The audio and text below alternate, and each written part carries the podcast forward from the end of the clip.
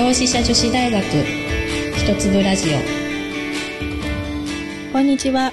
同志社女子大学一粒ラジオへようこそ。私は本日のナビゲーター、同志社女子大学広報部の川添舞子です。この番組では毎回様々なテーマで皆さんの日々の生活を少し豊かにするためのヒントを同志社女子大学の先生方による専門的な知見から一粒ずつお聞きしていきます。前回に引き続き生活をわかりやすくする音を探るをテーマにお話をお伺いするのは学芸学部メディア創造学科教授でユーザーインターフェースがご専門の分早苗先生です。本日もここ京都にあります同志社女子大学のキャンパス内からお送りしていきます。それでは先生よろしくお願いいたします。はい、よろしくお願いいたします。はい、えっ、と、では前回ですね、えっ、と、電子レンジとか炊飯器から、はいえっ、と、ピーピーって言った音ですとか、メロディーが鳴るっていう話がありましたけれども、えっ、と、じゃあここで問題です。はい。えーそういう機器からはどうして音が鳴るでしょうか？音が鳴る理由ですよね。はい。うーん。何かのこう合図うんうんできましたようん。だったりかとかは、うんお知らせになるんですかね、ね。そうですね、はい正解ですあ。りがとうございます。はい。えっと、機器から音が鳴るっていうのは、はい。まあ、あの、大きく分けると実は2つ、あの、目的があります。はい。えっ、と、一つは今大正解してくれたように、はいあの、本当にいろんな、あの、機器からのメッセージですね。うん洗濯が終わったよとか、うんで冷蔵庫のドアが開けっぱなしですよとか、えっ、と、そういうようなメッセージをですね、はいえっ、と、利用者に伝える役割として使われます。はい。まあ、こういった音のこと、放置音というふうに、うんえー呼んだりします。はい。えっ、と、放置音はですね、ちょっと人が離れたところに、まあ、いる人にも、うんえーそういうメッセージを伝えるっていうことができますね。うんはい。あの、ずっと洗濯機の前で終わるの待ってるわけにはいきませんので、えーはい、えー隣の部屋にいてもわかるというようなことですね。うん。で、もう一つはですね、あの、ボタンを押した時にピッピッとなるような音があるかと思います。まあ、これは操作の反応をを示す音ですね。はい。ちゃんと押せたよっていうのを、えっ、と、反応をを音で表すということです。うん。えっと、昔はですね、あの、ボタンが本当に、あの、出っ張って、えー押したら手応えがあってといううん。ものでしたので、あの、そういった音が、こう、あえて鳴らさなくても手応えがありましたし、うん。まあ、あの、勝手にカチッというような音が、はい。あの、鳴ったり、物理的に音が鳴ってたんですけれども、うん。ね。最近は、あの、パタッチパネルの操作はい。がすごく多くなりましたよね。うん。でそうすると、押した手応えというのがない、えーので、まあ、音でピッというふううんにちゃんと押せたよっていうのを、うん。まあ、伝えるというような役割も音にはありますね。食感の代わりっていう感じですか？そうですね。うん。はい。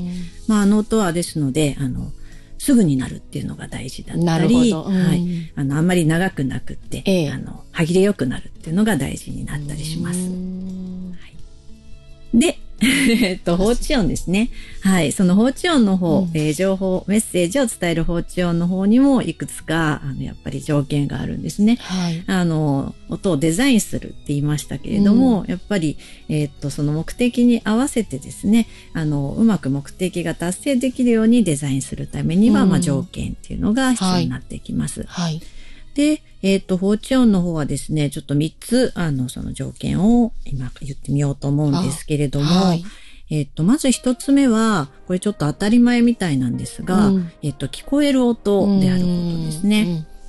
音なので。必ず耳にうん。できないといけないってことですね。はい。うんで、これちょっと当たり前すぎて、うんあの、ボリューム上げたらいいんじゃないのって思われるかもしれませんけど、はいえっと、実はそう簡単でもないです。うんえっと、一つはですね、その機器が使われる場所、えっと、例えば駅の中でも、あの、券売機なんかもありますけれども、えっと、道路で信号機からも音が鳴ったりもしますけれど、うんそういううるさいところで、はい。えー鳴らす音っていうのは、うんあの、マスキングって言って、あの、騒音でかき消されてしまうことがありますので、あはい。まあ、ボリュームを大きくするというのは一つなんですが、あの、それ以外にですね、うんあの、音色を変えるとーいうことで、はい。はいあの、騒音とこう、ぶつからないような、うんあの、音程ですとか、うんあの、この高さですとか、うん音色っていうのを作っていくことができるんですね。うんあの、そんな風にするっていうのがあります。はい。また、あの、聞く方の人もですね、はいあの、お年を召されてくるとええ耳が遠くなるっていうのが、うんまあ一般的に言われますけれども、あの、あれは特徴があってですね、ええあの全体的に聞こえなくなってくるんではなくって、高い方の音から聞こえなくなってくるんですね。ね。あの耳のお聴覚のピークっていうのは、はいもう18歳ぐらいだというふうに言われてまして、そうなんですか。はい、もう学生なんかにも言うんですけど、うん二十歳超えたら、あの、落ちていくんだよ。聴力が落ちていくんで、あの、私なんかはもう随分落ちてるんですけれども。案外早い。いんですね。早いですね。へ あの、今皆さんヘッドホンとかイヤホンをよくつけてるので、うん。それがもっと早くから、あの、落ちていくとも言われてますので、皆さんお気をつけいただきたいんですけれども、あの、ご高齢になってくると、その高い方の音から聞こえなくなってきますので、はい。はいそう、どういった音の高さで鳴らすのかっていうのがとっても大事ーになってきます。うん。あの、少し前のにすごく話題になってたんですけれども、体温計がね、ええ。ピピピピピピピって言うと思いますけど、はい。あの、昔の体温計高い音で鳴っていたので、うんうん。本当にご高齢の方が、あの、いつ測れたのかがわからないっていうことで、うん。まあ、最近は多分ピポピポっていう形で少し低めの音の中でさらにあの音の高さを変えて伝えるっていうことをしてるものが多いかと思うんですけども、これも聞こえる工夫になりうんます。なるほど。音の、同じ音程の音ばっかりを使うんじゃなくて、その高さを何種類かの高さのものを交えて、そうですうんね。聞こえる範囲をちゃんと広げるっていう形ですね。はい、おっしゃる通りです。うんじゃあ二つ目はですね、そのご飯が炊けたよとか、まあお知らせをしないといけないんですけど、うんそれが音を聞いて、まあわかる必要がありますよね。そうですね。はい。特にまあ危険を知らせる警報音なんかは、うんあ、それで危険だっていうふうにわからないといけませんので、えっ、と、わかりやすい音をデザインするっていうのが大事になってきます。うん。なんかあの、緊急地震速報なんかは、はい。まあ、音の大きさの話だけではなくて、すごくこう、緊迫感があるような音がね。流れてくるので、あれがパッと聞こえてきたときに、あの、すごくこう、あの、こう、身構えるっていうか、はいそういう感覚になってしまいますけど、はい。やっぱりそういう感覚を持たせるための、はい。まあ、音の作り方っていうのがなされているっていうことはいなんですね。そうですね。おっしゃる通りです。えっと、いろいろな、あの、知見が音響心理ですとか、うんまあ、そういうところで得られてます。うんえっ、と、例えばそうですね、警報音ということで言うと、ピーピーって、まあ、繰り返すような音っていうのもたくさんありますけれども、はいうんそれがやっぱ感覚がピーピーピーピーピーピーピーピーピーピーピーピーピーピーピーピーピーってこう狭くなってくる方が、まあ、はい緊迫感があるということがあですね。そうですね。あの、先ほどの聞こえやすさとも関係あるんですけども、うーんっていうような、はい。あの、音程がこう変わっていくような、まあ、いわゆるサイレンみたいな音ですとか、うんあともっと音楽的な要素を使うとすると、うん。まあ、不協和音ですかね。ちょっと不安をざわざわすそうる。ですね。あうの、んちょっと、なんか、あの、はい不安を煽るような音はいっていうのありますので、はいそういった音を積極的に使っていくというような感じでしょうか。うんじゃあ一つ、ちょっと音を持ってきましたので、はい聞いてみていただけますか、はい、お願いします。じゃあ、この音が何の音か、えっ、と、何を知らせる音かっていうのを当ててみてください。はい。はい。あ、なんか、クイズに正解しました。あ、そうですよね。あの、多くの方はそう思われるんじゃないかと思います。じゃあ、えっ、と、もう一つですけれども、あこれは間違えましたかね。そうですね。ちょっとしくじった感じになりました。はい。あの、まあ、よく聞く音でもありますし、おそらく本当に多くの人がそう思われたんじゃないかと思います。じゃあ、えっ、と、もう一つですね、あの、聞いてみましょう。はい、あ、もう一ついきますね。今のうん、ちょっとどんな感じがしましたか？なんかあの、さっきの正解不正解で言ったときうに、ん。いや、どっちだ、どっちだろうっていうか、感覚はちょっとよくわからなくなりました。そうですよね。最初のピンポンピンポン、ブブーっていうのは、あの、すごく皆さん多分よくわかったと思うんですけど、うん、後で聞いていただいた音は、あの、実は正解の音、ピンポンピンポンとビビのブブーのえっ、ー、と、音の音色を入れ替えました。えっ、ー、と、不正解のブブーっていう音色で、はい、ブブブブブブみたいな形にしたのと、うん。うん、えっ、ー、と、ピンポンの、えー、割とこう、綺麗な音で、うんビビーみたいな感じの、うんうん、あの、リズムにしたんですね、はいはい。で、それを入れ替えると、ちょっとなんかわかんなくなっちゃいますよね。そうですね。はい。な、何を言わんとされてるのかが本当にわかんなくなっちゃいましたね。はい。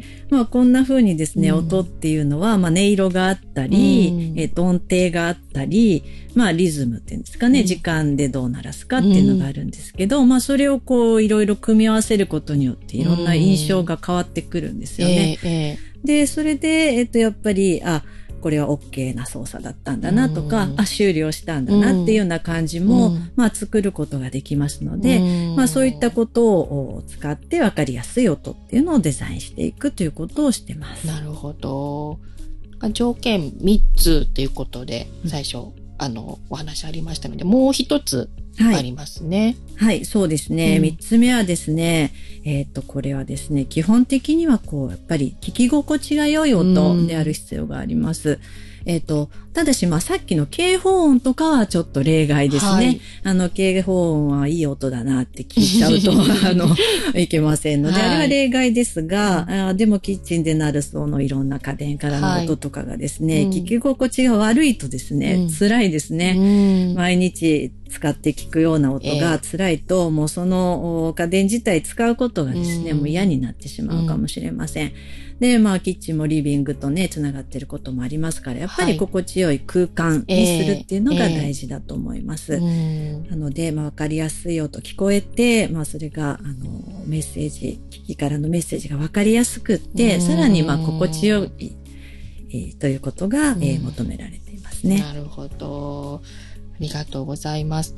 あの、単純に音といっても、まあ、デザイン、音もデザインの一つっていうようなお話にもつながりますけど、今お聞きしたことで感じたのは、やっぱり、うんと、人間の特徴、身体的な特徴だったりとか、まあ、心理的な部分であったりとか、そういうものを、あの、まあ、利用するというか、そういうものを、あの、本当に、あの、よく考えられて、音っていうのが一つずつ作られているんだなっていうのが、うんうん、あの、すごくよくわかりました。普段何気なく聞いてる一つの、あの、お知らせの音であったとしても、はい、やっぱりそれに、あの、意味がなされているっていうのが、はいすごくよくわかりましたね。あの、音を作る方々のご苦労っていうのも本当に いろいろあるんじゃないかなっていうふうに感じました。はい、はい、ありがとうございました。はい次回なんですけれども、次回は、えっ、と、日本人と音をテーマにお話を伺ってみたいなと思います。海外の音の捉え方と、あと日本とっていうので、少し違いもあるんじゃないかなということも、うん、あの、ありますので、はい、はい、そのあたりを、あの、お話、次回は伺っていきたいというふうに思っております。はい。はい。脇先生、今回はありがとうございました。はい、こちらこそありがとうございました。本日の内容はウェブサイト一粒ラジオでテキストでもご覧いただけます。また、この番組は Spotify、Apple Podcast、Google Podcast などでも配信しています。本日のお相手は、同志社女子大学広報部川添舞子でした。次回もぜひお楽しみに。